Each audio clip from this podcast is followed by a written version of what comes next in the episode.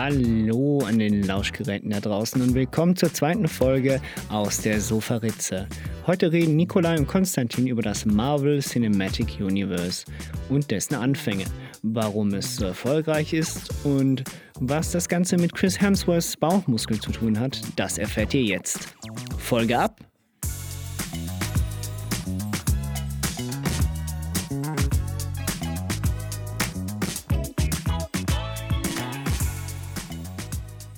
Schon fast ein Jahr ist es her seit dem letzten MCU-Film und damit auch dem Abschluss der Infinity Saga und Black Widows Release-Termin wurde auch verschoben.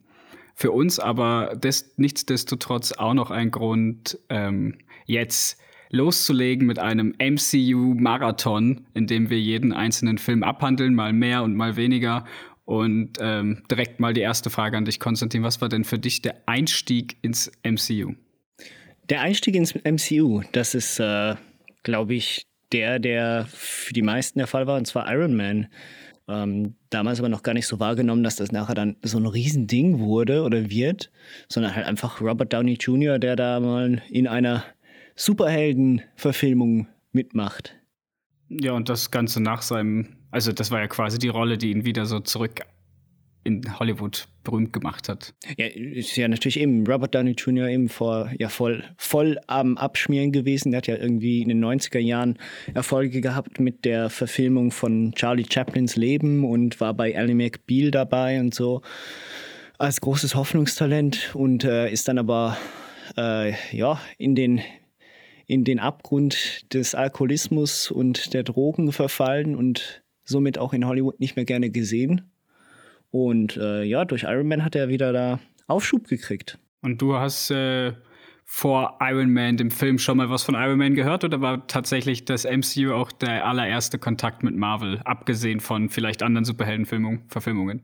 Also ich meine ja klar, Logo, äh, Spider-Man und so, aber ich meine sonst allgemein mit dem Thema Comic, Bücher und so hat man sich weniger beschäftigt und wenn, dann war es mehr Batman oder Superman, aber die, das ganze Marvel-Universum hat mir eigentlich äh, vor Iron Man und dann auch den folgenden Filmen äh, nichts, nichts gesagt. Ja, das ist bei vielen so, glaube ich, dass da die ganze, de, dass alles wiederbelebt wurde durch, durch Iron Man, der dann den großen Startschuss gegeben hat. Mhm. Ja, und du, äh, Iron Man Hast du ihn heiß ja. erwartet gehabt oder was? nee, heiß erwartet habe ich ihn nicht, weil ähm, bei mir ist ja noch ein bisschen was anderes. Ich habe äh, eine Patentante, die jemanden geheiratet hatte, der sehr, sehr großer Comic-Fan, äh, Liebhaber ist. Also der, der hat als Kind viel gelesen, der ist im An- und Verkauf von Comicbüchern tätig und deswegen durfte ich immer wieder mal gewisse äh, Zeitschriften und Comics, Comic-Ausgaben mal mir durch die, durch zu Gemüte führen als, als junger, junger, junger Bub. Ähm, hatte dann das Glück, dass ich äh, Marvel Comics äh, in die Finger bekommen habe, X-Men vor allen Dingen, das meiste, ein bisschen Spider-Man, aber für mich war wirklich X-Men eigentlich das, was ich immer mit Marvel in Verbindung gebracht hatte. So Außenseiter, die äh, gegen die bösen, bösen Tyrannen, gegen die Menschheit, die, die sie nicht mag, kämpft und so. Das war für mich das und es gab ja auch schon ein paar X-Men-Filme, bevor Iron Man kam. Die waren ja mäßig, die waren auch nicht so, so cool wie die Comics. Und Iron Man per se fand ich persönlich, bevor das MCU als Kinofilmreihe angefangen hat, äh, nicht so spannend, den Charakter. Der war eigentlich einer der wenigen. Wenn ich mal so ein Avengers-Heft in der Hand hatte, war ich immer froh, wenn der nicht so viel Bedeutung hatte. Ähm, ja, und dann kam halt Iron Man und der schlug halt ein. Der war aber auch eine Wucht. Und ich glaube, der große, große Unterschied zwischen oder auch an der Figur Iron Man, so wie sie geprägt wurde durchs MCU, ist halt, dass Iron Man Bock hat, ein Held zu sein. Weißt du, diese Figur des Iron Mans, die hat Bock drauf, einfach ja, ja. Und, und, und das merkst du halt, das gibt auch ein ganz anderes Feeling. Und ich glaube, das war ja dann auch, also wenn du das halt mit Sam Raimi Spider-Man vergleichst, äh, hat Iron Man schon mehr das, was eigentlich ein Spider-Man-Film haben sollte, nämlich viel mehr Witz und Charisma. Und ähm, ja, bringt also eben dieser Witz, der, der gehört ja eigentlich zu Marvel dazu. Und ich meine, das ist ja auch das, was vielleicht die meisten oder ähm, die meisten gar nicht so richtig wissen, ist, dass Marvel immer schon witzig war. Also das waren nicht nur Helden wie Spider-Man oder äh, Deadpool, die die Witz hatten, sondern auch auch die anderen Comics waren immer Unterhaltung in Form von Action und Comedy, oder? Ja, natürlich. Vor, vor allen Dingen war es aber in erster Linie natürlich Unterhaltung. Ja, gut, also ähm, so mittlerweile sind ja auch die Jahre äh, ins Land gezogen und ich kann ja auch erzählen, ich glaube, uns verbindet kaum ein ein Franchise so sehr wie das MCU. Also ich glaube, wir haben so gut wie zwei Drittel aller, aller Marvel-Filme ab Phase 2 zusammengesehen. Ja, ja, ich, ich bin ja natürlich auch erst dann 2008 hier hingezogen und da haben wir uns auch erst kennengelernt. Und das war dann auch kurz nach dem Iron Man-Film. Also ich glaube, Avengers war Avengers der erste, den wir zusammen im Kino gesehen haben? Ich glaube schon. Ich bin mir da nicht mehr sicher. Das kann sein. Ich glaube, ich habe den zweimal gesehen. Ich glaube, den habe ich einmal mit meiner Familie gesehen und einmal mit dir. Das, kann ist, das ist sehr gut möglich. Bin ich mir aber nicht mehr so sicher.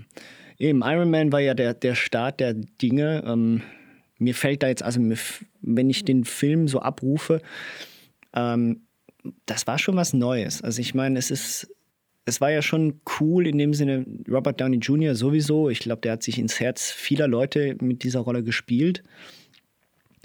Und ähm, vor allem eben das, was du gesagt hast, das war sehr interessant. Ne? Ich meine, er ist ein Held, der Bock hat, der, der das auch sein möchte. Und er macht es ja auch ganz klar, ganz am Schluss, indem er sagt, so, äh, ja, scheiß drauf, äh, andere Superhelden probieren ihre Identität zu verheimlichen. Ich nicht, ich bin Iron Man. Truth is,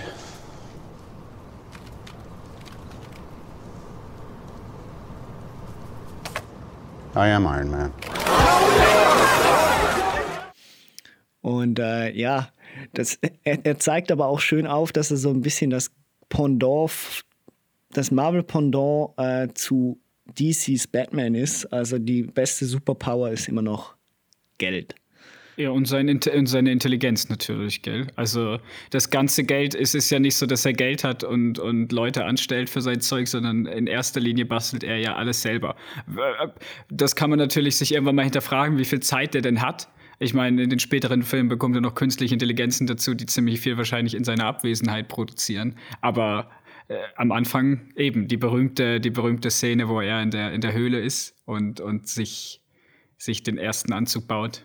Das ist natürlich immer noch ikonisch und ist auch nicht umsonst der Grund, warum das letzte, was wir hören, wenn ähm, Infinity War endet, äh, der Hammerschlag ist äh, von dem erst, wo er quasi das erste Mal seine Rüstung geschmiedet hat. Ja, stimmt. Ja, das sind so kleine Details, die fallen einem erst viel später auf oder erst, wenn man es gesagt bekommt. Ja, äh, Regisseur war ja John Favreau, den kannte ich eigentlich vorher nur als äh, Schauspieler und nicht als Regisseur, lustigerweise. Ähm, Wo hatten der alles mitgespielt? Ich weiß das gar nicht. Ach, der war, ähm, der war bei der ein oder anderen ähm, Kom Komödie dabei. Äh, und bei Daredevil war er, genau, Daredevil war dabei. Äh, The Replacement, das waren so eigentlich ziemlich, äh, naja, nicht, nicht mega Top-Filme, sagen wir es so. Ähm, und ah, genau, ich kannte ihn vor allem aus Friends. Da hat er eine kleine Rolle gespielt gehabt. Aber ich ist mir jetzt gerade entfallen, welche Rolle. Äh, Pete Becker sehe ich hier gerade, aber ich habe keine Ahnung mehr, welche Figur das ist. nee, da bin ich auch leider überfragt. Das ist nicht ganz mein Thema, aber ich kannte Jean Favreau vorher gar nicht. Mir ist auch jetzt nicht bewusst, ich glaube, selbst wenn ich ihn sehe, im, im, MCU erkenne ich ihn natürlich, da spielt er ja den äh, Kollegen, Assistenten von Tony Stark. Und ähm, ja, aber ansonsten wüsste ich nicht, aber was er gespielt hat. Aber den Film hat er gemacht und äh, die anderen zwei, glaube ich, auch Iron Man 2 und Iron Man 3, kann es sein? Oder hat er nur noch den dritten? Äh, er hat nur den zweiten gemacht, den dritten hat er nicht gemacht. Ah, okay. Glaube ich. Ja, genau, den dritten hat äh, Shane Black gemacht. Das erklärt ja, das auch einiges. Das erklärt die Handschrift, ja. das erklärt die Handschrift vom dritten Film. Ja. Ja, ähm, da, nach Iron Man äh, was kam da? Da kam ja noch zwischen Iron Man 1 und Iron Man 2 kam ja noch etwas, was aber ein bisschen so in die Unbedeutung äh, gefallen ist, erst recht nach The Avengers und zwar äh, The Incredible Hulk. Das war 2008, im gleichen Jahr eigentlich, im gleichen Sommer. Genau, und da, ich glaube, auch erst im Hulk. Ich bin mir nicht mehr ganz sicher, aber ich meinte, ist es im Hulk in der After-Credit-Szene, dass man sieht, wie ähm, der, Gott, wie heißt er? Samuel L. Jackson als Nick Fury äh, auf äh, plötzlich zum, zu Robert Downey Jr. als Tony Stark hergeht, obwohl die beide, also obwohl der gar nicht im Film vorkommt, er ist in der Aftercredit-Szene und ihn dann, wie es schön auf Deutsch damals noch die Übersetzung getönt hat, äh, ich habe da eine Rächerinitiative für Sie vorbereitet, Herr Stark.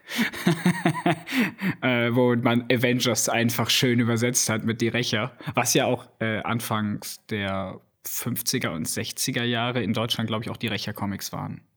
Also ich weiß nicht, ob man da, ob, ob das eine Anspielung darauf war oder ob man halt nicht verstanden hat, dass die Avengers lieber Avengers heißen sollen, aus Marketinggründen. Auf jeden Fall hieß es in dieser after credit scene Ich bin mir halt nicht sicher, ob es im ersten Iron Man ist schon am Ende oder im äh, Hulk, aber ich meinte, es wäre im Hulk gewesen. Äh, und da merkt man dann nämlich, dass die Filme verbunden sind miteinander und dass sie im selben Universum und im selben Dings spielen, also in, in dieselbe Geschichte, dieselbe, dieselbe Zeitlinie haben. Und was natürlich ganz spannend war, da kamen After-Credit-Szenen so das erste Mal als, als Phänomen in Film. Also, dass man das wirklich, dass man sitzen bleibt und es nach den Credits nochmal ein Teaser für den nächsten Film kommt oder nochmal ein Gag, ein Easter Egg oder sonst was. Das gab es vorher meines Wissens nach vielleicht mal hier und da, aber nicht so eingesetzt. Ja, also ich kann da jetzt auch ganz offen sein. Ich meine, ich habe schon die Mehrheit der Filme gesehen, also bewusst gesehen, sagen wir es so. Aber The Incredible Hulk ist tatsächlich einer der wenigen Filme, die liefen mal so äh, spät abends äh, im Fernsehen und die habe ich laufen gelassen, aber wirklich aktiv geguckt habe ich den leider nicht.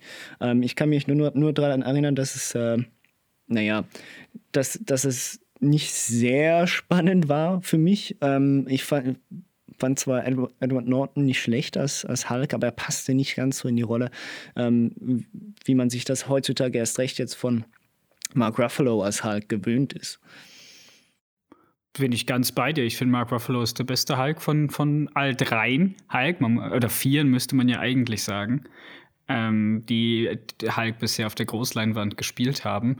Mein persönlicher, wenn ich, wenn ich äh, ganz tief in mein Herz schaue, dann bin ich natürlich bei, äh, bei dem Ang Lee Hulk-Film, der mir persönlich gefällt, äh, den ich auch lieber sehen würde als äh, spirituellen Vorgänger oder Nachfolger von Iron Man. When you're pushed too far. You pathetic freak. Don't just get even, you're making me angry. Get mad. I don't think you're gonna like me when I'm angry. Dass man den Hulk genommen hätte und gesagt hätte, das gehört zum MCU und nicht das 2008er Werk, weil ich weiß, dass ich da alleine auf sehr weiter Flur stehe. Ich finde einfach ich ähm, sagen, ne? den 2003er Hulk einfach besser. Er ist comichafter, er ist ein bisschen ernster, er versucht die Figur des Hulks ein bisschen philosophischer heranzugehen. Er ist im ersten Drittel sehr langsam, er hat auch eine Laufzeit von zwei Stunden irgendwas, ähm, aber er sieht super gut aus. Das war der erste Film, den Ang Lee gemacht hat nach äh, Hidden Crouching Tiger, Hidden Dragon, war es so rum? Hidden Dragon, Crouching Tiger? Ja, ja, ja. ja, auf jeden Fall den Kung-Fu-Film, den er gemacht hatte, der ja damals äh, einen Oscar bekommen hat. Und ich finde, dass er den Spirit des Hikes sehr gut einfängt. Plus, jetzt, wenn wir den ganzen Film mal wirklich filmisch betrachten, ich höre auch gleich auf, über den zu reden, aber wenn wir den Film filmisch betrachten, sind das sehr, sehr viel große Anleihen an King Kong und an Godzilla-Filme und allgemein an Monsterfilme. Und deswegen hat er bei mir eh einen Stein im Brett, der Film. Ja, gut. Aber ich meine, äh, also an dem Film kann ich mich jetzt so gut wie gar nicht mehr erinnern. Das war ja 2003, das war noch vor dem ganzen MCU-Universe, also das, was wir heute kennen mit der ganzen Infinity-Saga. Und ähm, ich kann mich daran erinnern, dass es definitiv comichafter war als, äh, als der Incredible Hulk. Aber das liegt nur schon daran, dass die CGI-Effekte damals natürlich noch schlechter waren und äh, der Hulk doch eben da, da gebe ich dir recht, äh, comichafter waren. Also in dem Sinne, das war noch, äh, der war richtig grün, grün. Also nicht ja, einfach nur der, gut, der ist sehr plastisch natürlich. Grün. Das sind einfach CGI Anfang 2000er Effekte geschuldet. Ich glaube, wenn Ang Lee den Film jetzt machen würde, sähe der auch ein bisschen anders aus. Aber was ich meinte mit comichaft vor allen Dingen, ist, dass er wirklich das Layout eines Comics annimmt. Du hast Action-Szenen, wo du quasi äh, die aufgebaut ist wie eine Comic-Seite und du verschiedene Screens und Panels hast, die dasselbe zeigen aus verschiedenen Kamerablickwinkeln entwickeln, was gleichzeitig passiert. Du hast diese gelben Balken, die man aus Comic kennt, oben rechts, wo dann steht Meanwhile in Texas und so oder 20 years ago und die dir halt quasi nochmal den, den, den zeitlichen Zusammenhang geben. Ähm, ja, und, und er springt auch äh, am Ende das, also in diesen Action-Szenen springt er auch quasi kameramäßig, zoomt er raus aus dem Panel. Es ist wirklich dann durch, durch Effekte ein Panel außenrum und fliegt in ein anderes Panel rein. Also du hast wirklich das Gefühl, du blätterst durch ein, ein Comicbuch, was für einen Film eventuell auch ein bisschen störend ist, weil du natürlich rausgezogen wirst. Aber ich fand es damals ähm, und auch heute noch, aber ich habe ihn halt als Kind gesehen. Da war ich, glaube ich, zwölf. 13, 11, irgendwie so. Und damals fand ich das schon großartig und heute finde ich es noch besser. Aber ja, der gehört leider nicht zum MCU. Ähm, deswegen trotzdem reden wir mehr drüber als über den richtigen Incredible Hulk, weil den finde ich nämlich nicht so geil. Ja, ich glaube, äh, da gibt es wirklich auch nicht viel zu sagen. Ich meine, ähm, es gab dann Hulk, Hulk wird, wird durch ein Experiment zu dem, was es ist, oder was er ist, ähm, ist, ist Hulk eigentlich männlich oder ist der was ist das? Ist Hulk das ist männlich, nein. Der? Hulk ist im Prinzip, ja, Bruce Banner äh, kriegt ja Gammastrahlen ab. Um jetzt mal ganz den Ultra-Nerd, also so nerdig ist das, ich glaube, das wissen mittlerweile relativ viele. Also es ist jetzt nicht irgendwie geheimes Wissen was aus den Kindheitstagen. Äh, ja, der kriegt halt die Gammastrahlen ab, indem er irgendjemand rettet. Das ist so die gängigste Origin-Story vom Hulk. Und er ist dann halt einfach so das, was Bruce Banner nicht ist, nämlich die ganze Wut und dass er auch mal emotional zornig wird und so, das kommt dann halt raus, wenn in, in dem Film mit Edward Norton jetzt, indem er, wenn er über ein gewisses Puls wenn er den Puls zu hoch hat, kommt der Hulk raus. Also wenn er durch irgendwas gestresst ist. Und da gibt es ja dann auch die Witze, dass er beim Sex quasi auch den dann den Puls hochkommt und dann könnte es auch passieren. Deswegen lebt er so ein bisschen im Zölibat. Und ähm, ja, es ist so ein bisschen Speed einfach, also den Film Speed mit, äh, weißt du, kennst du ja, oder? Wo sie nicht langsamer als 50 Meilen fahren dürfen. Ja, Sonst ja, explodiert ja. der Bus. Die haben genau. dann eine Bombe am Bus. Genau. Mit, äh, das ist quasi das. Und äh, ja. Keanu Reeves, ja. Genau, einfach mit dem Hulk. Und er versucht dann halt möglichst nicht, ähm, möglichst nicht aufzufallen. Er wird dann natürlich gejagt von, von seinem Gegenspieler, vom General. Und äh, der natürlich auch der Vater seiner, seiner, seiner Liebesdame ist. Und am Ende gibt es dann den Monster gegen Monster Fight und that's it. Also das war der Film im Prinzip und viel ist einfach wegrennen, Hulk Smash und das war's. Und äh, beim Hulk-Film kommen wir dann natürlich auch auf das Problem, dass ähm, was Marvel hatte in den 90er Jahren, nämlich in den 90er Jahren ist Marvel ja relativ äh, bankrott gewesen und hat dann angefangen, Filmrechte zu verkaufen. Und diese Filmrechte vom, vom Hulk sind da auch weggegangen. Und äh, aus irgendeinem rechtlichen Trick können sie quasi den Hulk nur dann mit in den Film einbeziehen, wenn auch andere Helden der Avengers dabei sind. Und deswegen ist, glaube ich, im Hulk von 2008 auch kurz, ich weiß nicht, ist es Black Widow? Irgendjemand ist noch kurz dabei. Und das ist der Grund auch, warum es keinen eigenen Hulk-Film gibt, warum Hulk bei Thor Ragnarok dann wieder dabei ist. Und warum es keinen Planet Hulk-Film gibt. Was sehr, sehr schlimm ist. Sehr schade ist, ja. Äh, ich meine, du hast mir doch schon einiges davon erzählt. Ähm, aber naja, äh, wir können dann von, von dem einen schlechten äh, Hulk-Film zum nächsten schlechten Marvel-Film übergehen. Und zwar ähm, fing das MCU ja mit einem Knall an. Also das Iron Man war ein, ein voller Erfolg, sowohl an den Kinokassen als auch bei Kritikern eigentlich mehr oder weniger. Ähm, leider kam dann Iron Man 2. Ja, also was heißt leider? Der Film, der Film, also du hast natürlich auf der einen Seite hast du Erwartungshaltungen vom Iron Man 1 und dann kommt halt Iron Man 2. Und objektiv, ja, ist natürlich nicht so gut, aber ich glaube, subjektiv ist er auch noch mal verschlechtert, weil man halt einfach gedacht hat, Iron Man 1 war so cool, wie kommt, also, jetzt mach doch noch was richtig Geiles draus. Was fandest du an dem Film schlecht? Also, gut, okay. Ich glaube, das Problem ist, dass du kommst von den Comics, Comics, ne? Also, ich meine, du, du weißt, du kennst dich mit den Comics aus, das, das ist ein Vorteil. Das zweite ist, ähm, du hast. Äh, du hast dich an diesen Stil des Übertriebenen äh, natürlich gewöhnt und ich glaube, Iron Man 1 ist ein guter, guter Einstieg ins Marvel Universe, sagen wir so. Und der holt einen ab. Und bei Iron Man 2, das war alles too much. Ich meine, es war zu viel Klischee, es war zu viel von allem. Ich, es fängt nur schon mit, mit dem Antagonisten in dem Film an. Ich meine, äh, Ivan Banko hieß der, der Bösewicht, gespielt von Äh, das war Mickey Rook, ne? der damals ja, ja genau, wegen The Rest, der damals ja Nee, wegen The Wrestler ja gerade wieder einen Aufschub hatte und dann Ja, ich habe das Gefühl, das MCU hat sich damals erstmal die ganzen abgefuckten Alkoholiker und Drogenjunkies geholt. Genau, richtig. Lustigerweise Mickey Rook danach auch fast nichts mehr gespielt oder fast nirgendwo mehr gesehen, zumindest ich nicht. Und ich meine, Mir fällt auch nichts ein. das, ich finde das so ein bisschen. Das ist auch das, was mich bei, bei, bei Ant-Man stört, das, dazu aber vielleicht später noch äh, am Plot eigentlich. Und zwar, du hast da einen super Genie, was einen megamäßigen Anzug macht, und dann kommt da irgendeiner, der genauso schlau ist und genauso äh, ne- einen mechanischen Anzug machen kann, der halt anders aussieht und anders funktioniert, etc. Ne? Ist mir klar. Ähm, es ist eine klassische Comic-Story, ich verstehe das, ne? Also ich meine, ähm, sie, sie ist ja kompakt, das, das ist vielleicht ein Vorteil, aber wie das Ganze dargestellt ist und wie das Ganze präsentiert wird und wie das Ganze gespielt wird, insbesondere der Bösewicht. Das ist Sein schon. Vogel, oder was war sein Haustier? Ja, sein Vogel. We got you the bird, pal. This is not my bird. What do you mean? That's the bird. This is the bird. Yeah. Pulled a lot of strings to get this bird. This is a great bird. It's a beautiful. We got this all the way from Russia. A man. This is my bird. Ich meine, das war so lame und wirklich so zum. Das, ich, ich weiß gar nicht mehr. Und dann vor allem auch die ganze Szene bei diesem Formel-1-Rennen war das, glaube ich. Oh, ich, das war cool. Ich fand, das ist eine der besseren Szenen im Film, Ach wo sie in je. Monaco sind und Iron Man holt dann seinen, seinen Koffer und der ganze Koffer bastelt sich zusammen zu dem, zu dem Suit und der andere hat diese Laserpeitschen oder Strompeitschen in der Hand. Ich fand das, ich fand, das ist das Einzige, was den Film rettet.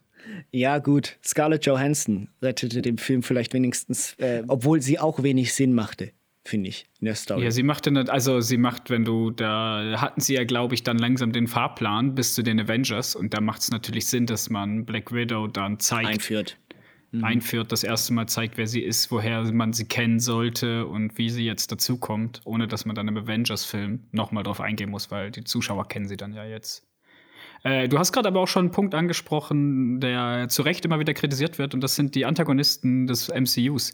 Und da gebe ich dir vollkommen recht. Äh, Da werden wir noch viele weitere Filme sehen, nicht nur Ant-Man und Iron Man 2, sondern auch ähm, Captain America. Zum Beispiel. Äh, ähm, und, und Thor Iron Man und 3 sonst ist auch was. Es sind immer, ja, es sind immer dieselben, also in den meisten Fällen hast du immer den, den Bösewicht, der quasi das Spiegelbild ist von dem Helden. Also wie du selber gesagt hast, äh, Iron Man kriegt einen Gegner in einem Anzug, der Hulk kriegt einen anderen Hulk und ähm, Ant-Man kriegt einen anderen Ant-Man, der sich auch klein machen kann und äh, ja, also das wurde erst, es gibt ganz wenige äh, Avengers-Filme oder allgemein MCU-Filme, wo der Bösewicht erstens wirklich auch nachvollziehbar gut ist und nicht einfach nur böse, weil er böse ist und Macht will. Und äh, zum anderen ganz wenig äh, Bösewichte, die, wo du auch mal nachvollziehen kannst, warum sie eigentlich so sind, dass man wirklich sagen kann, doch, doch, also er macht das Falsche aus den richtigen Gründen. Weißt du, das gibt's nur ganz wenig. Also da, auf die Filme werden wir dann auch noch zu sprechen kommen. Das sind meiner Meinung nach dann auch meistens die besseren Filme. Ja, das stimmt. Ja, es gibt, aber das ist wirklich ein, ein guter Punkt. Es gibt ultra wenig Marvel, also MCU-Filme, bei denen mir der Bösewicht positiv in Erinnerung geblieben ist. Und äh, Ja, ne, wo man nicht, dass man für den rootet, aber dass man zumindest sagt, hey, ja doch, der bleibt einem im Gedächtnis, weil er, weil er entweder cool, wirklich cool ist Genau. oder ja. Ja, das, und das ist ja das, äh, und das, das ist vielleicht auch das ein bisschen, und jetzt kommen wir ein bisschen zu einem anderen Thema, also zu, zu einem anderen äh, Kinothema, und zwar, ähm, was vielleicht doch den einen an, oder anderen oder vor allem, sagen wir mal, die Batman-Filme von Christopher Nolan einigermaßen gut macht. Klar, Logo, da gibt es auch Schwächen bei den, bei, bei den Antagonisten, das will ich gar nicht sagen. Ähm, aber ich meine, allen voran natürlich der Joker in The Dark Knight, ähm, aber auch Bane in äh, The, Night, The Dark Knight Rises. Die haben für mich mehr Fleisch. Ja, ja, authority. so, ja, ja. Äh, ja, Ja. Also, aber ich meine, ich wirk- wirklich, also das klar Logo, die, von denen erfährt man auch weniger, ähm, als, man, als der eine oder andere vielleicht gerne hätte. Aber an denen ist mehr Fleisch am Knochen. Das ist der Punkt. Und Ich bin jetzt mal ganz ehrlich. Ich sage, dass die Batman-Trilogie von Nolan nur den Stand hat, den sie hat, weil der zweite Teil phänomenal ist. Okay, ja. Ich glaube, wenn der zweite Teil nicht so gut gewesen wäre, wie er gewesen wäre, dann würde man sagen, ja, dann gab es noch die Batman-Filme von Nolan. Obwohl, nee, nein. Jetzt mal ganz ernsthaft. Also ich meine jetzt. Der dritte war, der dritte war blöd. Ich meine cineastisch gesehen. Ich meine rein, ich meine klar, Logo. Gut, als Superheldenfilm kann man das vielleicht, kann man das vielleicht noch anders betrachten. Als Superheldenfilm funktionieren sie, abgesehen vom zweiten Teil, ungefähr so gut wie die meisten MCU-Filme. Aber hey, aber rein vom, von der Art und Weise, wie sie, wie sie dargestellt sind, von, den, von, den, von der Kamera, von dem nicht komplett äh, übertriebenen CGI. Es ist, es ist, es, klar, Logo, es ist das Batman-Universe, äh, das DC-Universe, das ist roher, das ist schwärzer, das ist.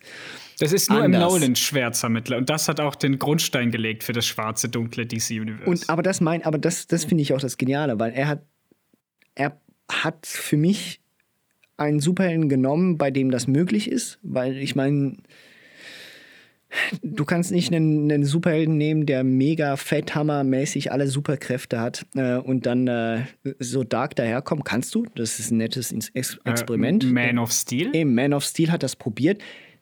Und geschafft. Ja, ah, dann bin ich auch wieder weiter Flur, ich jein, weiß. jein. Die Hetzer kommen. Also die wirklich, Hetzer kommen. naja. Nein, ich finde, also ich finde äh, äh, Henry Cavill als, als Superman mega, aber der Film selber hat seine absoluten Schwächen. Und, Hast äh, du Superman Return gesehen? ja gut, okay, der ist ein. Also, Lass uns nicht darüber reden. Aber na wirklich, den kann man sofort vergessen. Aber ich meine, klar, Logo, besser als, als andere Filme ähm, sind sie allemal. Aber gut, ganz bestimmt nicht äh, sind die Christopher Nolan Batman-Filme nur so gut wegen The Dark Knight. Das sind sie nicht, ganz einfach. Ich meine, das, das, was Christopher Nolan rein schon kameratechnisch und, äh, und, und rein cineastisch von, von der Art und Weise, wie etwas präsentiert wird und aufgebaut wird an Spannung ähm, hinkriegt, ist völlig anders als, als jedes MCU, als jeder MCU-Film. Klar, Marvel möchte das auch nicht. Das ist nicht die, der, der Punkt dahinter. Christopher Nolan macht Erwachsene und Unterhaltung. Das MCU soll ja auch die Jugendlichen ansprechen. Aber trotzdem finde ich das Automaten, finde ich das rechtfertigt die Aussage nicht, dass die Filme nur gut sind wegen dem zweiten Teil. Auf keinen Fall. nein, nein, der dritte ich meine, Teil die fällt, der Trilogie dritte, an sich. ja, aber die dritte, der dritte Teil fällt auch nur ab, weil der zweite Teil so stark war. Und ich meine, auch beim zweiten Teil, der funktioniert, der ist ja auch nur so stark in den Köpfen geblieben wegen Heath Ledger als Joker. Und zusätzlich, und da gehe ich noch mal ein bisschen weiter, wegen der Geschichte, dass Heath Ledger gestorben ist, kurz nach den Dreharbeiten. Oh,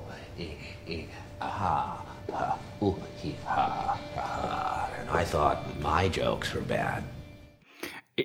Ja, hätte, man weiß nicht, ne, ob das anders wäre, wenn eben. Aber Wenn ich sag, noch das ist ja das, was würde, ich ja, ja. sag. Mein Punkt ist halt, dass genau durch diese, ich sage jetzt mal den Heath Ledger Mythos, der zweite Film auch sehr stark in den Köpfen geblieben ist. Seine, also man muss ja, man kann ja wirklich sagen, dass er auch perfekt die, die Rolle des Jokers gespielt hat. Es gibt für mich immer noch keinen besseren Joker. Nein, gibt's nicht. Wobei der neue Joker auch gut rankommt. Aber das ist was ganz anderes. Wir sind beim MCU. Egal, was ich noch sagen wollte zum Thema Batman. Klar hast du recht. Christopher Nolan hat das IMAX, die IMAX-Kameras eingeführt und auch eine geschrottet während den Dreharbeiten. Zu Recht. Ähm, und äh, auch die, die Anfangs-High-Szene aus dem, aus dem Batman-Film ist natürlich geil. Du hast vollkommen recht, dass er Spannung und so aufbaut. Ich wollte nur sagen, ich glaube, wenn der zweite Teil nur durchschnittlich gewesen wäre und der erste war jetzt für mich, ich fand den ersten jetzt nicht mega überragend. Nein. Dann hätte es vielleicht doch nicht so einen dritten gegeben, wie es ihn gegeben hätte. Und dann wäre die Trilogie halt nicht so, wie man sie jetzt hat. Weil wenn Leute über die Batman-Filme reden, denke ich als erstes an The Dark Knight. Ich denke nicht an The Dark Knight Rises und ich denke nicht an Batman Begins. Ja, das stimmt aber. Aber ich meine, ich kann nicht das Gleiche nicht bei, von Iron Man behaupten. Das ist das Lustige zum Beispiel. Ich meine, Iron Man 1 ist super und bei Iron Man 2 fängt es schon an, schlechter zu werden. Und ich meine, das ist, glaube ich, so ein Problem allgemein an Trilogien. Das heißt, wenn der zweite Teil nicht funktioniert und nicht gut ist, dann äh, hat, die Trilogie automatisch mehr oder weniger verloren. Klar, der dritte Teil kann dann auch mega toll sein und so oder wieder herausstechen, siehe die Prequels zu Star Wars, ne? Ähm, aber naja, die Diskussion fangen wir jetzt vielleicht lieber nicht an. Nein, da sitzen wir dann nochmal vier Stunden und äh, dann werde ich dir mit einem Flipchart und einem Whiteboard aufzeigen, warum du Unrecht hast. Aber das ist okay. Nächstes Mal bei Aus der Sofaritze. Ist Star Wars 2 wirklich der beste Star Wars-Film aller Zeiten? Nein. Ja, wir können noch den Star Wars, den Star Wars Cast können wir auch noch machen. Haben wir direkt im Anschluss drauf. Also wir waren, wir waren bei, bei Iron Man 2 und ich glaube, da können wir einfach ähm, den abtun als das, was er ist, als äh, Nee, wir können Iron Man 2, so wie wir es gerade gesagt haben, abtun, als Batman-Filme waren besser. So, ich glaube, das sagt schon alles über Iron Man 2. Wir wollten über Iron Man 2 reden und haben über Batman geredet. Und äh, folglich ein Jahr später kam ja dann, ähm, wurde ein nächster wichtiger Avenger eingeführt, das war Thor, ne? Ich kann, Das mich, war Thor. ich kann mich gut erinnern, ich habe den mit ein paar Kollegen äh, im Kino geguckt. Und das Einzige, was mir wirklich geblieben ist von dem Film, und äh, das ist ein bisschen traurig, ist, dass mir als Mann die Kinnlade runtergefallen ist, als ich Chris Hem- Hemsworth das erste Mal äh, mit nacktem Oberkörper da stehen sehen habe. Das ist, äh, glaube ich, auch vollkommen normal. Ich meine, das ist halt Chris Hemsworth. Also, der heißt ja schon Hemsworth. Das ist ja nicht Absworth, heißt es alles. Absolut, ja, ja. Also nein, das war wirklich krass. Also mir ist wirklich nicht viel geblieben, bis auf diese geilen, ähm, geil aussehenden äh, Robotermäßigen Monster da, die ihn dann verfolgen und töten wollen. Das, aber selbst das, äh, ich meine, ich weiß, ich weiß, wieso er, rund, wie er, wieso er von Asgard verbannt worden ist. Das weiß ich. Ähm, und dass ihm ja, oh mein Gott, äh, jetzt, bevor ich da zehnmal den falschen Namen sage, wie heißt der Hammer? Mjö, Mjö, Mjol Mjolnir. Mjölnir. Wird ihm ja weggenommen. Mjolnir? Wird ihm ja Jetzt hast du mich auch verwirrt. Mjölnir wird ihm ja weggenommen äh, von Odin, weil er äh, sich daneben benommen hat und gesagt hat, erst wenn, also der, der würdig ist, diesen Hammer zu tragen, äh, wird ihn auch bekommen. Und äh, Thor wird ja dann auf die Erde geschickt und verliebt sich ja dann da in diese Doktorin und so. Und das Ganze ist äh, mehr eine Love Story als, als äh, Ja, yes, ich würde sagen, Thor ist eine Romcom. Ja, ist so, ist eine Romcom, definitiv. Thor ist eine Romcom. Wenn, wenn Iron Man ein ähm, Action-Abenteuerfilm war und Incredible Hulk mehr in Richtung Thriller geht, dann haben wir mit Thor auf jeden Fall den Romcom-Genre abgesteckt. Und das ist ja das, was wir jetzt im weiteren Verlauf des Gesprächs noch häufiger oder was ich noch häufiger antönen werde, ist, dass äh, Marvel es schafft, einen guten Mix aus Genre in ihre Filme reinzubringen. Das nicht eben, obwohl die Formel, über die wir nachher auch noch reden wollen, der Marvel-Filme, gerade mit Thor Ragnarok, wenn sie dann auf die Spitze getrieben wird, immer gleiches, ist das Genre immer ein anderes. Und ich glaube, deswegen sind vor allen Dingen die Phase 1 und Phase 2 Filme auch relativ immer fresh wieder neu dahergekommen, weil das sich quasi immer wieder neu erfunden hat, obwohl es das eigentlich gar nicht hat. Es hat einfach nur ein anderes Genre bedient. Weil jeder Film ein bisschen ein anderes Genre bedient hat, ja. Das, das stimmt, das ist eine steile These, das könnte sogar hinhauen. Was ich gerade sehe und was ich gar nicht gewusst habe vorher, ist, äh, dass einer meiner absoluten Lieblinge ähm, auch als, also auch Schauspieler eigentlich, aber äh, gerne auch mal als Regisseur tätig, hier bei Tor Regie geführt hat, und zwar Kenneth Branagh. Das ist ja, das war jetzt für mich völlig neu. Also, muss ich den Film vielleicht doch noch mal gucken? Ich habe den Nee. ich habe den Film zweimal gesehen, das war es eigentlich schon, aber naja. Ich habe ihn ja damals nicht im Kino gesehen, weil ähm, eben der Umzug, also es war zwar schon 2011, aber dann kam noch, weißt du, Schule und Schulwechsel, Klassenwechsel und so Zeug, was ich noch alles durch hatte. Und irgendwie ist mir damals so ein bisschen die Lust aufs Kino vergangen in der Zeit. Deswegen habe ich die äh, bis Avengers dann wieder, ich hatte auch Iron Man 2 nicht im Kino gesehen. Äh, und Captain America The First Avenger auch nicht. Äh, die habe ich dann alle nachgeholt auf DVD, als sie dann rauskamen. Ähm, deswegen war für mich das im Kino auch nie so. Für mich haben, deswegen haben die Filme bei mir auch irgendwie nichts im Herzen, weißt du, so. Ich habe die mal dann irgendwann gesehen. Also du hast, aber also ich muss jetzt sagen, bis auf die Incredible Hulk und Captain America habe ich von der Phase 1 alle im Kino gesehen. So rund zwei Drittel. Die, Rest, die anderen zwei habe ich natürlich dann eben auf DVD oder im Fernsehen gesehen. Und ähm, ja gut, hast da auch nicht so viel verpasst. Ich meine, Weiß ich sie, ja. Sie ich habe den ja gesehen. Sie noch, führen eben, sie, führen, sie führen ja die, die, die, sie führen ja die Figuren mehr oder weniger ein in Phase 1. Zumindest ist die, ja, die wichtigsten Charaktere, die danach auch für die Infinity-Saga ja wichtig ist. ja, im aber- Prinzip, jetzt müssen wir mal ganz ehrlich sein, von diesen, von seinen coolen Freunden, die er hat, oder? Äh, die einzigen Leute, die nachher fürs Infinity oder allgemein für, fürs MCU wichtig sind, ist der Typ, der, der die Welt bewacht. Ja. Mir fällt jetzt auch da der Name nicht ein, diese blöden nordischen Namen. Und dass es verschiedene Universen gibt. Also du meinst äh, der, den, den ähm, Gott, der, der von Idris Elba gespielt wird. Genau. So, und der ist eigentlich nur wichtig und die anderen kommen auch in den anderen Filmen gar nicht mehr groß vor, oder? Nein, ähm, die meisten davon eigentlich nicht. Also ich meine jetzt aber auch nicht in Tor, ich meine einfach allgemein in Phase 1, ne? Natürlich werden die wichtigsten Charaktere eingeführt. Aha, so meinst du das? Ja, ja. Ähm, ja. Äh, ich denke mal, Tor. Du hast eben, ist wirklich eine Rom-Com mehr, mehrheitlich. Da war. Ne, klar, natürlich, neben, neben Chris Hemsworth ist natürlich auch Natalie Portman mehr geblieben, so ist es ja nicht. Aber ähm, Jetzt, wir wollen ja auf beide Seiten sexistisch bleiben. Wir wollen also. jetzt auf beide, auf beide Seiten, ja, wir müssen, wir müssen auf beide Seiten eingehen, sagen wir es so. Nein, ich meine, wie du auch gesagt hast, ich glaube, das ist der, das, was den Film mehr oder weniger mh, überhaupt interessant macht, weil die eigentliche Story, naja. Ja, er wird halt verbannt, muss, den, muss sich beweisen, dass er seinen Hammer wieder bekommt. Und wenn er seinen Hammer hat, dann hört der Film auch wieder auf. Dann kommt natürlich Loki, ist natürlich noch eine große Figur, die wir gar nicht besprochen haben. Äh, auch gespielt, äh, ist natürlich auch quasi der allererste große Bösewicht des MCUs. Und auch ähm, einer der besten. War ja, äh, gespielt auf jeden Fall einer der besten. Schauspielerisch würde ich sagen, ja. Von der Figur her ist er zwar slick und hat immer wieder noch einen Twist parat und so und ähm, Gott, wie heißt unser schöner, schöner Kammer, Benedict Cumberbatch-Vertreter? Dr. Strange? Wie meinst du? Nein, der, der, der Loki-Schauspieler. Ah, so, das ist Tom Hiddleston. Genau, Tom Hiddleston ist natürlich auch brillant als Loki gecastet. Also ich könnte mir keinen anderen Loki mehr vorstellen. Nein. Ähm, aber ja, er ist schon einer der besseren Bösewichte, obwohl auch er jetzt nicht für mich so das darstellt, was für mich ein guter Bösewicht darstellen sollte. Vor allen Dingen im Bezug dann auf Avengers, wenn wir sehen, dass er gar nicht der Oberbösewicht ist. Ja, gut, okay, das hat was. Also er ist, er ist vielleicht nicht, er ist ja auch nicht per se wirklich der Bösewicht.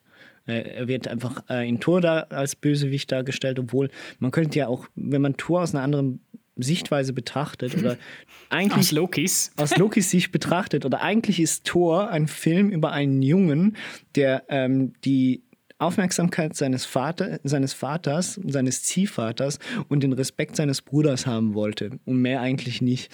Und hat ja, dabei, eigentlich ist Thor eine Coming-of-Age-Geschichte von Loki. Ja, eigentlich schon irgendwie. Also ich finde das den schöneren Aspekt. Wir können den Film jetzt einfach Loki umnennen. Dann genau. Dann macht das Ganze auch ein bisschen mehr Sinn, finde ich. Loki and the Bifrost und, Game. Und schneiden einfach alle Lieb Liebesszenen zwischen äh, Thor und Jane raus. Das ist eigentlich... Ja, im Prinzip wie der Star Wars Supercut. Finde ich eigentlich lustig Tarzan und Jane, Thor und Jane. Das ist, ja.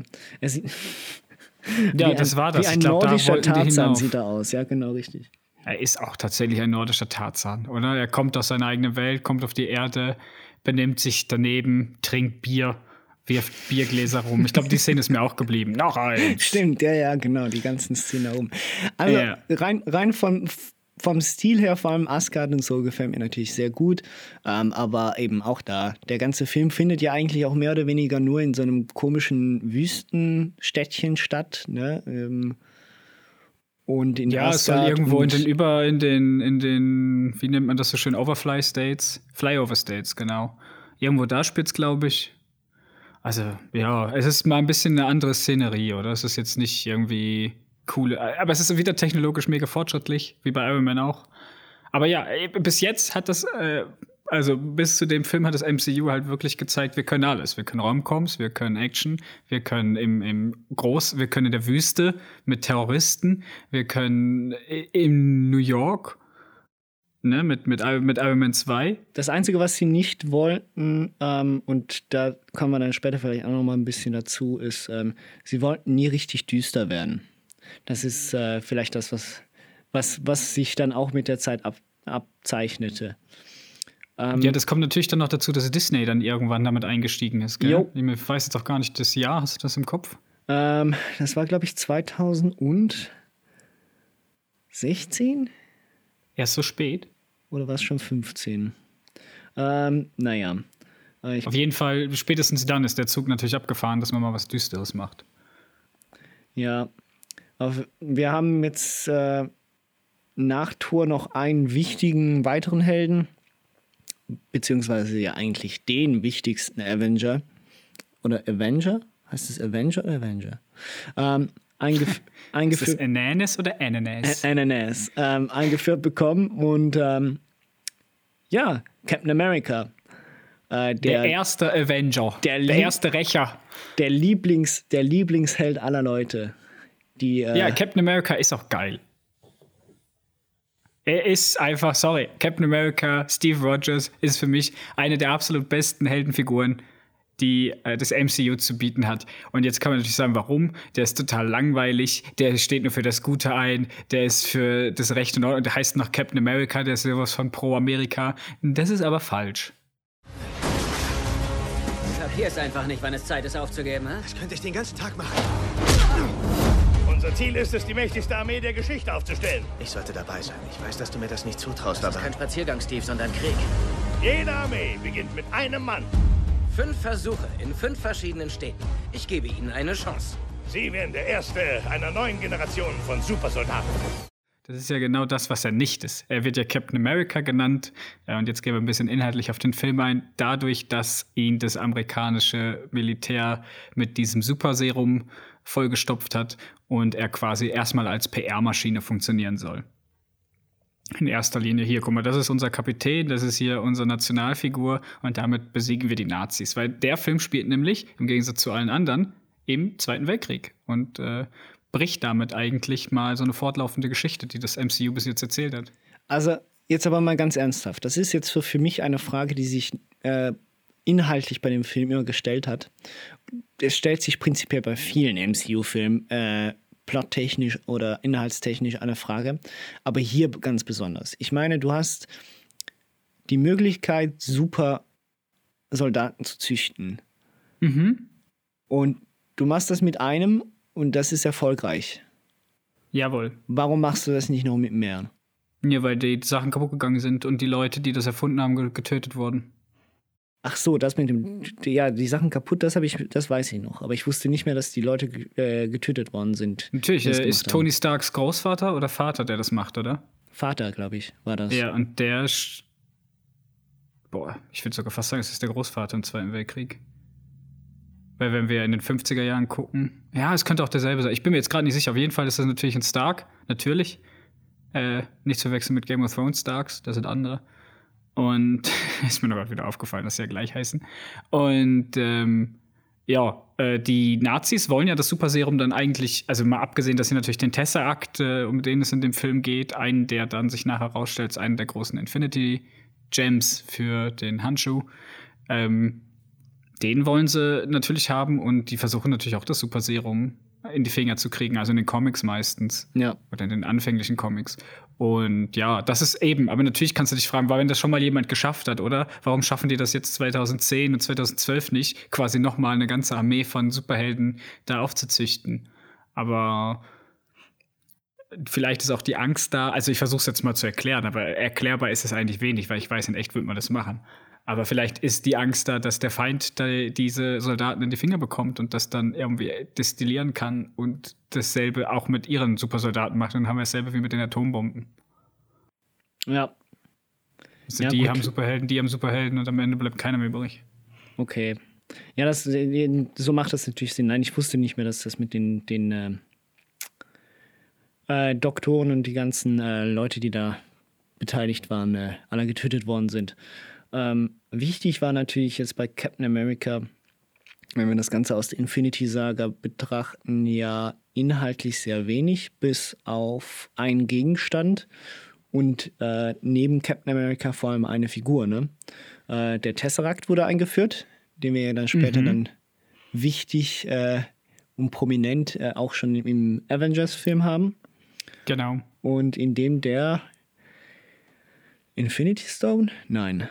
Doch, doch, Doch, der Infinity äh, Stone. Nein. Nein. Infinity, Infinity Stones heißen die alle. Die heißen In- Infinity Stone, aber einer der äh, der Infinity blaue Stone. ist nicht der, ist es der Power Stone? Boah, das müsste ich mal nachschauen. Ja, der Power ist der lilane. Space. Der Space Stone. Der Space Stone. war das. Ja, ähm, ich muss übrigens noch korrigieren vor einer Aussage von mir. Und zwar äh, war die Übernahme von Marvel durch Disney viel früher. Das war schon 2009.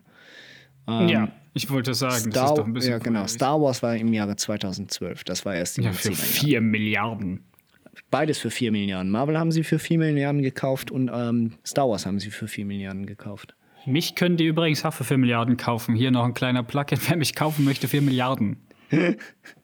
Spottpreis. Ja, auf jeden Fall, äh, das, der, der, der Space Stone wurde da ein, also beziehungsweise der Tesseract. Wir wussten ja noch nicht, was da drin ist eigentlich. Der wird Genau, eingeführt und äh, der Red Skull. Ähm, Gespielt von Hugo Weaving. Dem- Einer meiner absoluten Lieblinge. ja, der ist ja auch einer der erfolgreichsten nicht-Oscar-nominierten Schauspieler aller Zeiten. Du willst also sagen, dass ich genauso viele Oscars besitze wie Hugo Weaving? Das sowieso. Aber Dann- genau, genauso wenig wie ich. Ja, das ist doch gut. Wir sind genauso gut wie Hugo Weaving, heißt es. Äh, immerhin. Na gut, okay, dann sind wir aber so gut wie noch einige andere Schauspieler. Ja, würde ich auch so behaupten von Hat, mir. Quent, hat Quentin Tarantino einen Oscar? Ich glaube Ja, nicht. ich glaube für ein, zwei Screenwriting-Dinger, oder? Stimmt, Drehbücher? Screen, Screenwriting hat er, glaube ich, angekriegt. Ne? Drehbuch hat er sicher mal für irgendwas gekriegt. Ähm, ja, aber das ist eigentlich ja auch schon alles, was wir bei Captain America dazu sagen können. Ne? Ich meine, die Story ist so Zweiter Weltkrieg, Ich- ne? Wir wollen da. ja, ich mag's halt. Es ist ja, es ist cool inszeniert. Ich habe den Film gern geguckt, aber ich finde den jetzt nicht großartig, äh, geschweige denn äh, nicht mal sehr gut, sondern der ist einfach okay. Gebe ich mir ist in dem Sinne gut. Ich gebe mir den, ich gebe mir den mal an einem Abend, um das Hirn auszuschalten und äh, ja. Und da haben wir ja dann quasi eigentlich auch wieder so ein, so ein anderes, ein, ein anderes Genre. Also es ist wieder ein Actionfilm, das sind sie ja alle, auch wenn wir gerade gesagt haben, das eine ist ein Raumkommen, aber das ist natürlich auch Action ohne Ende drin. Äh, und das haben wir jetzt einen, einen Kriegsfilm eigentlich.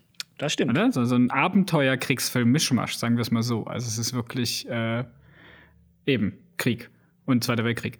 Und der Twist am Ende nach der Aftercredit-Szene, den darf man natürlich auch nicht vergessen, dass Steve Rogers dann aus dem Eis in das ewige er sich selber reingeschleudert hatte, äh, wieder au- enttaut wird und sie ihn und er sich dann plötzlich im New York der Neuzeit befindet. Und das war dann natürlich für alle so, oh mein Gott, wie krass. Und dann kommt eigentlich schon Marvels The Avengers. Ja, der, äh, der große Einstieg für, für die meisten. Ich glaube, wer, wer vorher noch nicht mit Marvel warm geworden ist, ist spätestens dann mit dem Film. Also hat ja dann auch nachher dann an den Kassen gezeigt, was er kann. Ähm, war dann, glaube ich, auch sofort auf irgendwie innerhalb von wenigen Wochen schon in den Top 10 der erfolgreichsten Filme aller Zeiten. Ja, was die Einnahmen angeht, auf jeden Fall im Boxoffice. Ja, und hat am Schluss äh, 1,5 Milliarden eingenommen, immerhin. Ne? Ja, zu Recht.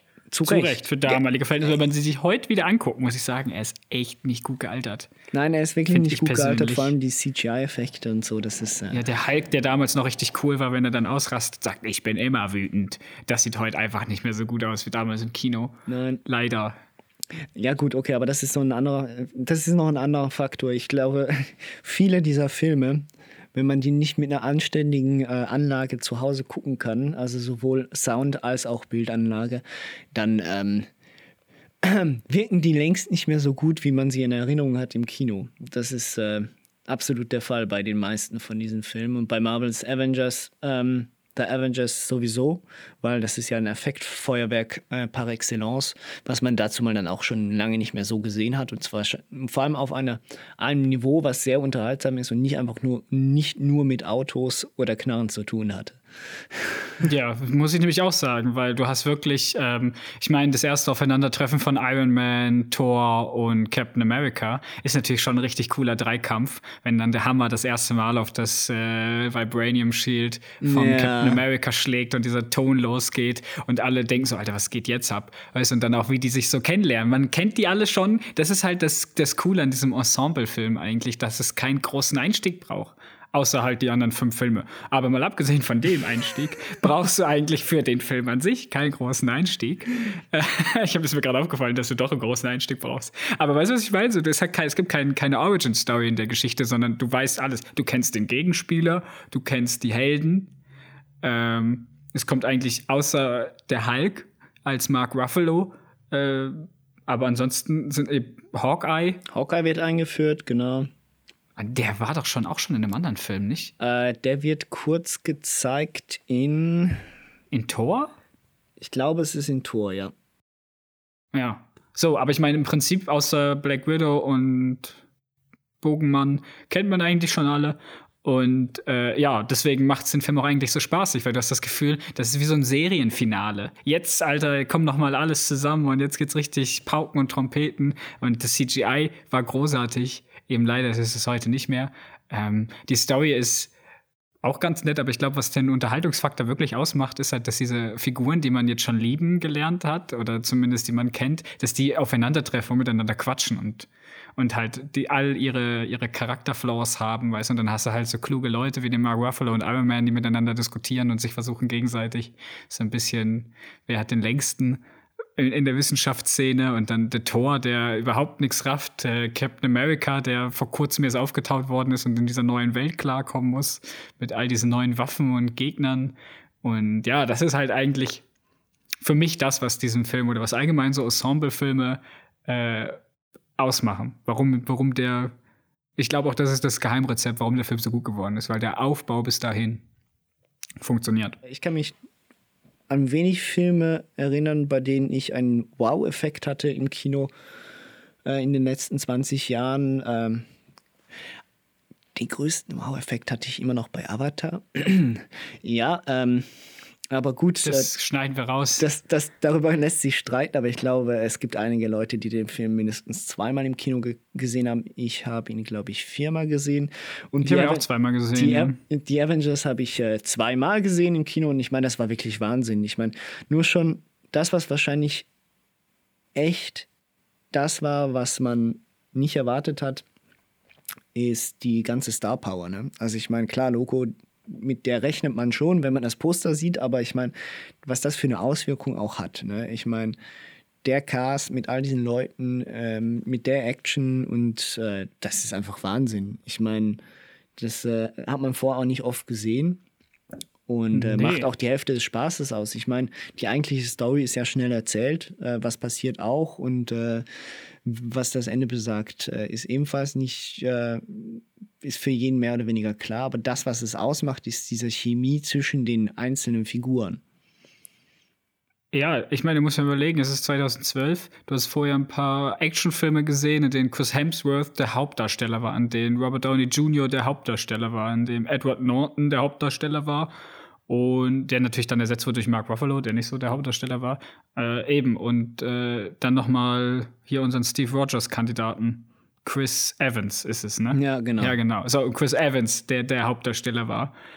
Und jetzt sind plötzlich alle Hauptdarsteller in diesem Film. So. Und du denkst so, was? Und dazu kommt, dass Joss Whedon, der ja den Film auch geschrieben hat und nicht nur gedreht, äh, unglaublich gut, gut, gute Dialoge schreiben kann. Das hat er damals schon bei Buffy gezeigt in der Serie.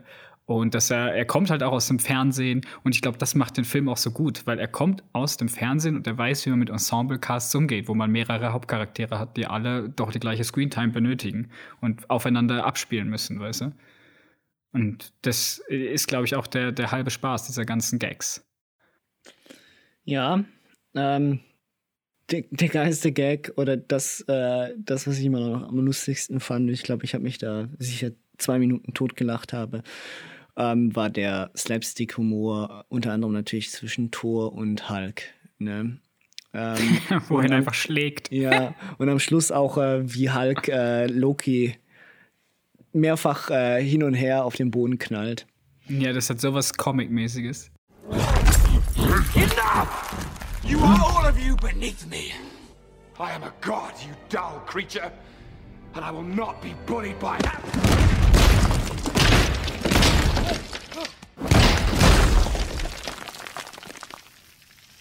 das hat definitiv was Comic-mäßiges und das war auch äh, in dem Moment sehr angebracht und es war lustig und ähm, ja, für eben, für Erwachsene ähm, unterhaltsam, aber eben selber nicht sehr erwachsen, der Film. Und das ist allgemein ja wahrscheinlich für das Marvel äh, Universe so zu behaupten. Ja, mit The Avengers haben wir ja dann auch das, das Ende der ersten Phase erreicht gehabt. Der Tesseract war ja dann in den Händen wieder von der, äh, der Guten, von, von, von Thor. Guten, von, ja, von Thor. Und äh, die Erde, oder zumindest New York City, war äh, ziemlich äh, ramponiert. Genau. Die New York war ramponiert und ähm, ja, obwohl der Film ja eigentlich so spaßig war, wenn man sich das Ganze dann mal äh, mit anderen Augen anschaut, muss man sagen, hey, da sind ganz schön viele Leute gestorben. Und da könnte man jetzt auch noch einen kurzen Exkurs machen zu den Netflix-Marvel-Serien, die ja tatsächlich immer wieder Bezug nehmen auf das Desaster. Sie sagen zwar nie genau, wer das ist, aber es wird immer mal wieder von dem fliegenden Eisenmann gesprochen und dem großen grünen Biest. Sie haben doch irgendeinen äh, Namen für diesen Tag. Ähm Ah, ich weiß es nicht mehr. Aber ich weiß es gerade auch nicht. Ja. Aber es gibt auf jeden Fall in den Serien immer wieder Anspielungen. Schade, dass leider nie was mit dem Cast gemacht worden ist aus den Netflix-Serien. Jetzt gibt es natürlich Disney Plus und wir alle wissen, dass da wahrscheinlich, also die Serien, die jetzt produziert werden, werden dann in dem MCU beigesteuert. Aber ich hätte es richtig gut gefunden, wenn der, der Daredevil und äh, Luke Cage und Iron Fist und all die, die, die Charaktere, die da vorkommen, wenn die auch so mit übernommen worden wären.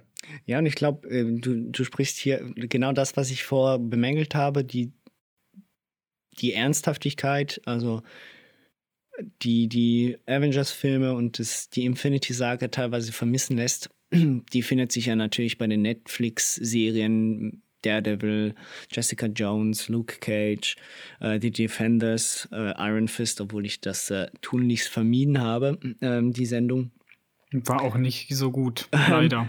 hat sich, ähm, hat sich da komplett eigentlich äh, gezeigt. Also das, das ist eigentlich das komplette Gegenteil von, vom MCU gewesen. Ne? Ich meine, MCU war möglichst äh, klar, Logo, Superhelden und die Welt steht in Flammen, also sie muss gerettet werden, aber du bist dir sicher, es läuft alles gut, die Helden werden ohne große Probleme durchkommen, das Böse wird besiegt. Äh, und so weiter und so fort. Und bei den Netflix-Serien war das immer das Gegenteil. Ne? Da war es dreckig, die Hauptfiguren waren meistens am Anfang oder in der Mitte der Serie komplett am Boden, mussten wieder ähm, auferstehen und haben den Kampf auch nur knapp gewonnen oder teilweise sogar verloren und erst später konnten sie gewinnen und so weiter und so fort. Das find, fand ich sehr reizvoll. Aber vermutlich funktionierte das auch nur so gut für mich, weil ich natürlich von den MCU-Filmen das Gegenteil ähm, gewohnt war. Und mir das war eine nette Abwechslung, auf jeden Fall, ja. Da stimme ich dir ganz zu. Das ist dann auch dieses äh, im, im, Internet oder äh, wenn man so drüber diskutiert, redet man dann auch über Street-Level-Helden also Leute, die halt auf der Straße und für ihre, für ihre Nachbarschaft kämpfen. Bei, bei Luke Cage ist das natürlich dann Brooklyn. Und ähm, äh, bei Daredevil ist es Hell's Kitchen. Und die sind sehr, sehr blutig, die sind sehr, sehr düster. Also wenn du denkst, die Folge 4 ist es, glaube ich, die ich immer noch im Kopf habe vom Daredevil, wo Kingpin einfach mal